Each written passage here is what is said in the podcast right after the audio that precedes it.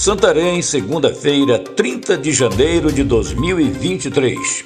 Aqui é Oswaldo de Andrade, direto da redação do jornal O Impacto. Confira comigo as notícias que são destaque na página do seu jornal O Impacto.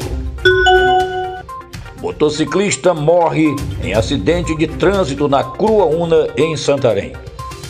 Uma colisão entre carro e moto resultou na morte do técnico de som Cláudio Santos. O acidente ocorreu por volta de 5 horas de domingo, dia 29, na Avenida Cruaúna, bairro Jaderlândia.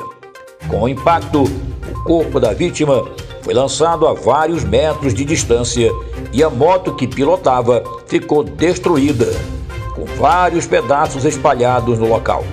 Cláudio veio a óbito na hora. Estudantes que perderam pré-matrícula ainda podem acessar vagas na rede estadual. Os novos estudantes que ainda desejam ingressar na rede pública de ensino paraense podem tentar uma vaga a partir de hoje, segunda-feira, dia 30 de janeiro. O procedimento é realizado diretamente na secretaria da escola desejada, mas o estudante deve verificar no site da secretaria as unidades que ainda possuem vagas disponíveis. De acordo com o sistema da Secretaria de Estado de Educação do Pará, das 180 mil vagas oferecidas no calendário letivo de 2023, cerca de 75 mil já foram preenchidas até o momento em todas as regiões do Pará.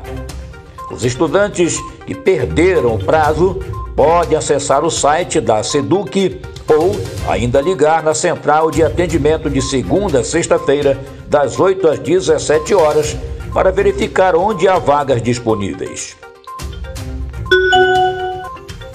Ação integrada em Rurópolis registra mais de 100 abordagens e 7 prisões.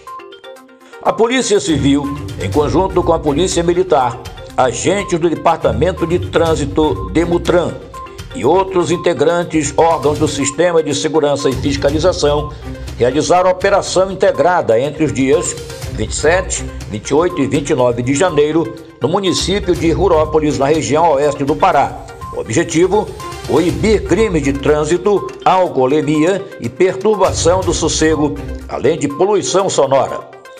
As ações foram executadas em áreas de fluxo intenso de pessoas e veículos. Na primeira noite de operação, Quatro pessoas foram presas em flagrante por dirigir sob a influência de álcool. No domingo, dia 29, houve sete prisões, sendo uma por força de mandado relacionado à falta de pagamento de pensão alimentícia.